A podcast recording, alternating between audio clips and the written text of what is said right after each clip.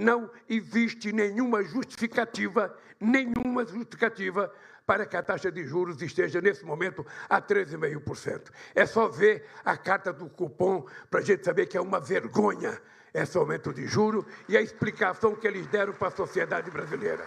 Lula tem razão.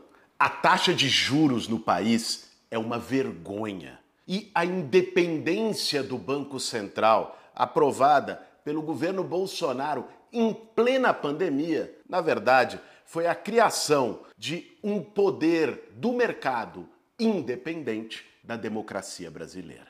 Esse tema deu muito o que falar na última semana e por isso ele vai ser o tema de hoje do nosso primeiro café com bolos do ano, depois do recesso de janeiro. Caramba, bicho, cinco anos de Café com Bolos, quinta temporada do Café com Bolos. O pessoal achou que ia acabar? Ah, o Bolos foi eleito, não vai ter mais Café com Bolos. Tá aqui, Café com Bolos, meu povo.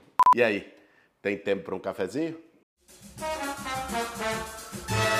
Para fazer um bom café, meu bem. Essa semana, no meio da polêmica toda do Banco Central, eu fiz uma pergunta no Twitter de quem tinha eleito Roberto Campos Neto, de quem que ele representava na população brasileira. Porque o Lula foi eleito por mais de 60 milhões de pessoas. Algumas pessoas levaram essa pergunta para um lado da crítica bolsonarista ao STF, é, atacava as decisões do STF, dizendo que o Alexandre de Moraes, os ministros, não tinham sido eleitos por ninguém. É importante a gente separar o joio do trigo. O judiciário é um poder independente, constitucionalmente, e a sua atribuição é justamente julgar, independente do executivo, e aí ele tem a sua legitimidade na Constituição. O Banco Central, não. O Banco Central é um instrumento da execução da política econômica. E até dois anos atrás, no governo Bolsonaro, quando eles mudaram, o presidente do Banco Central era indicado pelo presidente da República, como deve ser. Porque, diferente da Constituição, da Carta Magna, você tem que ter um tribunal como tem desde a tripartição dos poderes de Montesquieu, o executivo, o legislativo e o judiciário, na maioria dos países do mundo, a política econômica é objeto de grandes controvérsias de sentido. A política econômica vai ser mais neoliberal ou ela vai ser uma política que leve, induza, estimule o crescimento do país? Isso a sociedade define nas urnas quando ela escolhe um projeto. O projeto do Bolsonaro e do Paulo Guedes é o mesmo do Roberto Campos Neto. E esse projeto foi derrotado nas urnas. O povo votou por um Estado que combata a fome, por um Estado que retome investimento público, que com isso possa gerar emprego e renda para o povo brasileiro. Por isso, gente, é muito diferente. Questionamento bolsonarista sobre o Supremo Tribunal, né? tirando a legitimidade de um poder independente e legítimo, e um questionamento sobre a falta de representatividade e a falta de sintonia com o projeto eleito das urnas do presidente do Banco Central. Foi exatamente por isso que nós, da bancada do PSOL, na Câmara dos Deputados, entramos com um projeto de lei essa semana para reverter a autonomia do Banco Central. Agora, para além desse tema da independência, eu acho que a gente precisa considerar algumas coisas quando fala do Banco Central e da política monetária. A primeira delas, que sempre aparece na televisão, é a taxa Selic. O Conselho de Política Monetária do Banco Central se reuniu e decidiu aumentar em 0,5%, em 0,25% é, ou reduzir a taxa Selic. Vamos entender o que é isso. A taxa Selic é a taxa básica de juros da economia brasileira. Ela é a referência para a taxa de juros cobrada pelos bancos, pelo sistema financeiro brasileiro, para todos os empréstimos. Então, quando a taxa Selic sobe ou se mantém num patamar muito alto, o que acontece é que há uma tendência para que o juro que você paga no empréstimo para comprar nas Casas Bahia, ou juros do cheque especial, do rotativo do cartão de crédito, ele cresça também. E hoje no Brasil, as famílias comprometem, em média, metade da sua renda com dívidas. Se o juro aumenta, fica mais difícil pagar as dívidas. E claro, fica mais difícil também conseguir um empréstimo.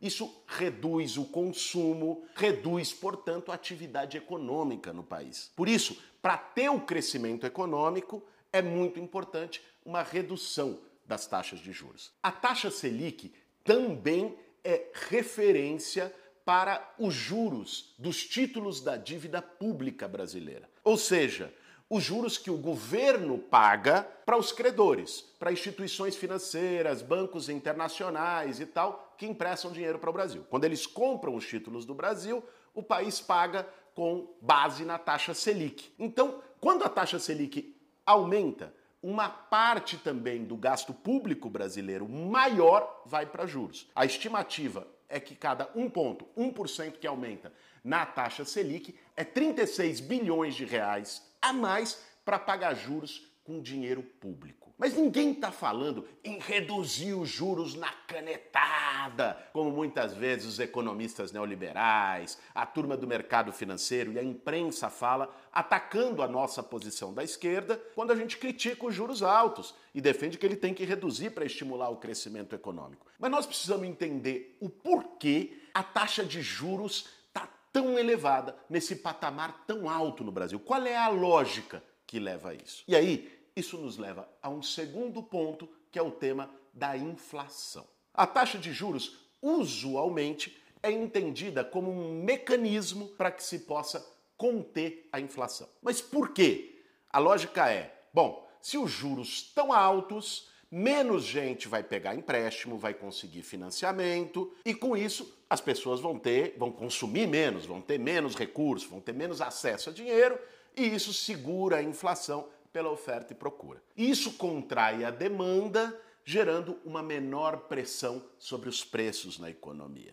Mas isso só faz sentido numa economia aquecida, o que não é o caso da economia brasileira nesse momento. A nossa inflação não é uma inflação de demanda, porque muita gente está indo comprar. Então, aumenta os juros, porque aí você vai reduzir o consumo e segura a inflação. Não é isso. A inflação brasileira hoje é a chamada inflação de custo. Ela foi causada por choques na oferta global de produtos como petróleo e alimentos. Não faz sentido algum querer conter essa inflação com aumento de juros. E isso é reconhecido, inclusive, por algumas instituições do próprio mercado financeiro. A taxa de juros no Brasil hoje é exorbitante, uma das maiores do mundo. E além disso, a meta de inflação estabelecida pelo Banco Central, pelo Roberto Campos Neto, é artificialmente baixa.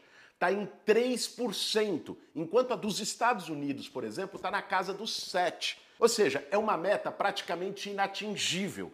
E por isso se cria a lógica de que tem que se elevar, se elevar, se elevar sempre os juros para atingir supostamente essa meta asfixiante. É isso que tem acontecido no Brasil e tem causado toda essa controvérsia. Isso toca na questão do papel do Banco Central. O papel do Banco Central brasileiro não pode ser simplesmente controlar a inflação ao custo de todos os outros indicadores. Ele tem que controlar a inflação, garantir a estabilidade monetária, mas ele também tem que organizar as suas decisões pensando no crescimento econômico, na geração de emprego, de renda. Aliás, isso acontece e num país que não é exatamente socialista, chamado Estados Unidos. O Fed, o Banco Central norte-americano, tem um duplo mandato: controlar a inflação e garantir o crescimento econômico. Aqui, historicamente, e por estar muito ligado às figuras do mercado financeiro, o Banco Central só pensa em controlar a inflação e sacrifica muitas vezes o crescimento econômico no país. Aí as pessoas podem se questionar: pô, mas o que, que eles ganham aumentando os juros. Aí a gente entra num ponto que é nevrálgico. E aliás, eu acho que é o centro de todo esse debate que tem acontecido no último período. Veja, juros altos interessa para quem? Faz essa pergunta. Quem é que ganha quando os juros estão lá em cima? Primeiro, os banqueiros. Quando você pegar o um empréstimo, quando você precisar usar um cheque especial lá no Santander, no Itaú, no Bradesco, se o juros está mais alto, o seu dinheiro vai mais para eles eles ganham mais. Juros altos ganham os bancos. Segundo, o sistema financeiro internacional que é credor da dívida pública. Como a gente falou, a taxa Selic é referência para quanto o governo paga com dinheiro público de juros para os credores. Então veja, é, o juro alto interessa para esse setor. E é por isso que ter figuras desse setor, Roberto Campos Neto esteve, foi funcionário executivo do Santander durante quase 20 anos. Ter figuras deste setor comandando o Banco Central é quase a raposa cuidando do galinheiro. Isso acontece muito no Estado brasileiro, em agências reguladoras, por exemplo. Sei lá eu, Agência Nacional da Saúde Suplementar, ANS. Aí bota um cara do plano de saúde lá. Essa agência regula os planos de saúde, deveria fiscalizar os planos de saúde. É ela que define pelas portarias, pelas normativas delas, se é, os planos de saúde vão poder fazer reajuste ou não. Se é alguém dos planos de saúde, quem ele vai defender? Os usuários dos planos ou as empresas seguradoras dos planos? Isso vale para todas as áreas. E no Banco Central isso acontece. É a chamada porta giratória. Ou seja, alguém que vem do mercado financeiro, vira presidente do Banco Central, acaba defendendo esses interesses e depois volta para o mercado financeiro. Essa é uma lógica muito antiga. Vários países do mundo estão discutindo hoje enfrentamento à porta giratória, com medidas, por exemplo, como a quarentena. Sei lá eu, durante três anos, quatro anos, alguém que foi no mercado financeiro não pode ser presidente do Banco Central, ou alguém que foi presidente do Banco Central não pode ir para o mercado financeiro. Nós propusemos isso no projeto de lei do PSOL encaminhado essa semana. Uma quarentena, além do fim da autonomia do Banco Central, para que ele possa voltar a ser indicado pelo presidente da República e esteja em sintonia com a política econômica eleita pelo povo, ele também ter essa quarentena. E no caso do Roberto Campos Neto, gente, a coisa não é só que ele é do mercado. Né? Existiram, inclusive, presidentes do Banco Central nos governos do PT lá atrás do mercado, como Meirelles, por exemplo, que foi presidente do Banco Central no governo do Lula e era do Banco Boston. No caso do Campos Neto tem um agravante. O cara é bolsonarista. Ele estava até outro dia num grupo de zap chamado Ministros do Bolsonaro. Vocês devem ter visto lá que o Ciro Nogueira foi flagrado e estava ele lá. Depois do 8 de janeiro, da tentativa de golpe. Que independência esse cara tem?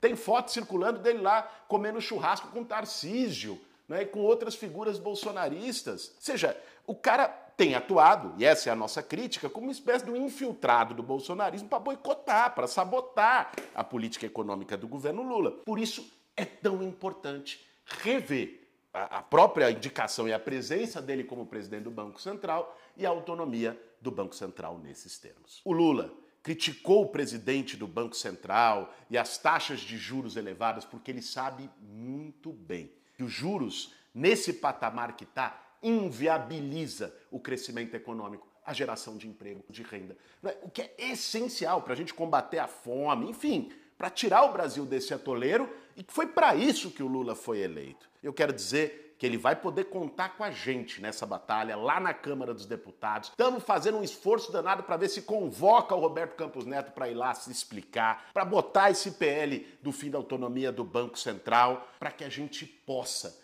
devolver oportunidade para o povo brasileiro, para que a economia não sirva a uma minoria, mas para que a economia sirva à maioria das pessoas.